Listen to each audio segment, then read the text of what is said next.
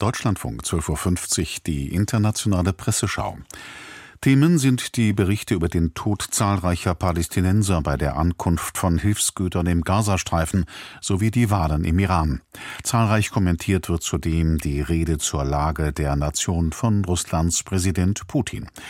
Die polnische Rzeczpospolita schreibt, es war Putins erster und wahrscheinlich einziger Auftritt dieser Art in so etwas wie einem Wahlkampf. Vielleicht ungewollt offenbarte der russische Präsident, was er am meisten fürchtet ein Wettrüsten mit dem Westen. Wie er selbst sagte, brach die UdSSR zusammen, weil sie in einen solchen Wettbewerb hineingezogen wurde. Er versicherte, dass er diesen Fehler nicht wiederholen würde, verschwieg jedoch, wie er ihn vermeiden will. Bereits jetzt gibt er sechs Prozent des russischen Bruttoinlandsprodukts für Rüstung aus. Doch seine Rede richtete sich vor allem an potenzielle Wähler und ihm war offenbar klar, dass geopolitische Spiele nur für wenige interessant sind, im Gegensatz zu Zuschüssen für kinderreiche Familien, Renovierungen von Schulen und Kindergärten oder Sportanlagen, vermerkt die Rzeczpospolita aus Warschau. Die russische Nessavissimaya Gazeta geht ebenfalls auf die zahlreichen Versprechen Putins an seine Bevölkerung ein.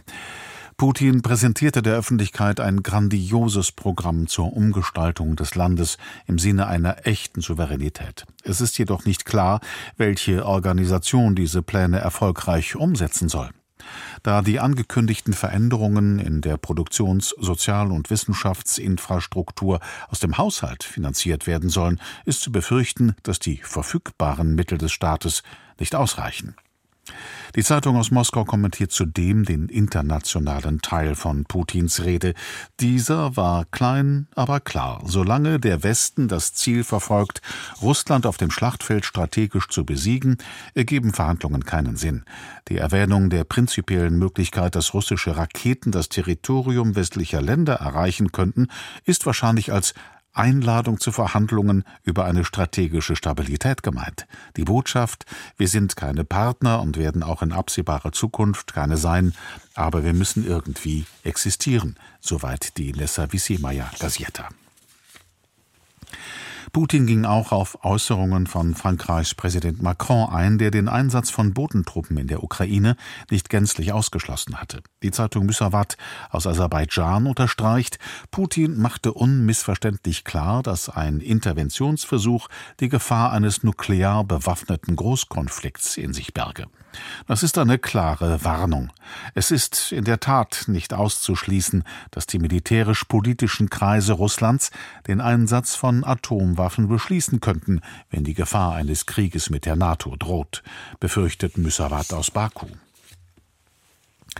Die tschechische Zeitung Hospodarske Noviny sieht das anders. Putin hätte seine Anhänger und Gegner enttäuscht, wenn er in seiner Rede nicht wenigstens einmal das Atomwaffenarsenal seines Landes erwähnt hätte. Doch eine akute Gefahr, dass Kernwaffen zum Einsatz kommen könnten, lässt sich daraus nicht ableiten. Vielmehr versuchte Putin damit, der russischen Gesellschaft zu versichern, dass das Land trotz des Krieges in der Ukraine stark bleibt. Er hält an seinen Kriegszielen wie der Eroberung Odessas und Kiews fest. Die westlichen Verbündeten Kiews sollte das dazu bewegen, die Ukraine stärker zu unterstützen.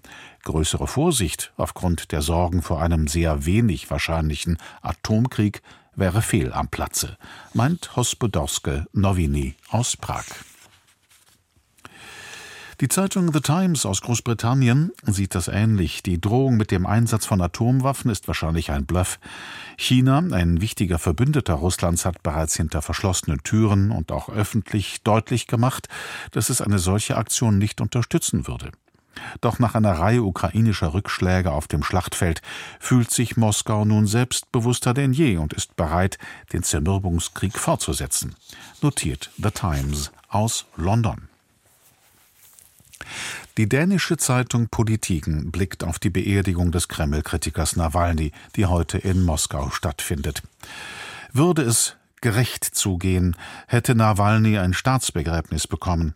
Stattdessen wird seine Beerdigung zu einer bescheidenen Veranstaltung, und wer daran teilnimmt, beweist damit extremen Mut.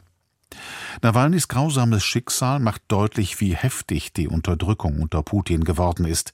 Seit Stalin war Russland nicht mehr so totalitär. Aber es sind diese Regimegegner, die Putin am meisten fürchtet. Wie Nawalny selbst sagte, ein Regime, das seine Gegner tötet, zeigt seine eigene Schwäche, betont Politiken aus Kopenhagen. Themenwechsel.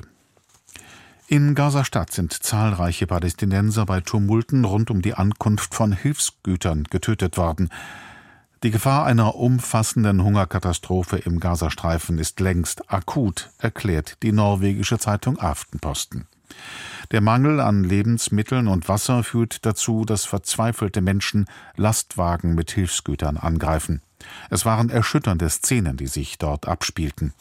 Und zu den Gründen gehört das vollkommen zerstörte Vertrauen Israels in die UNRWA. Eigentlich sollte das Hilfswerk der Vereinten Nationen für Palästina-Flüchtlinge eben jenen Palästinensern helfen, die nach der Gründung des Staates Israel geflohen waren. Die Beziehungen zwischen Israel und der UNRWA waren schon lange angespannt. Äußerungen von UNO-Mitarbeitern, wonach Israel die Palästinenser gezielt aushungere, sind allerdings wenig konstruktiv. Die Zivilbevölkerung in Gaza braucht Hilfe und es gibt keine unmittelbare Alternative zur UNRWA. Israel muss eine Lösung finden, wie eine Zusammenarbeit funktionieren könnte. Das Land streitet ab, dass in Gaza ein Völkermord stattfindet. Aber um glaubwürdig zu sein, muss es dann auch bereit sein, genug Hilfsgüter in den Gazastreifen zu lassen, fördert Aftenposten aus Oslo.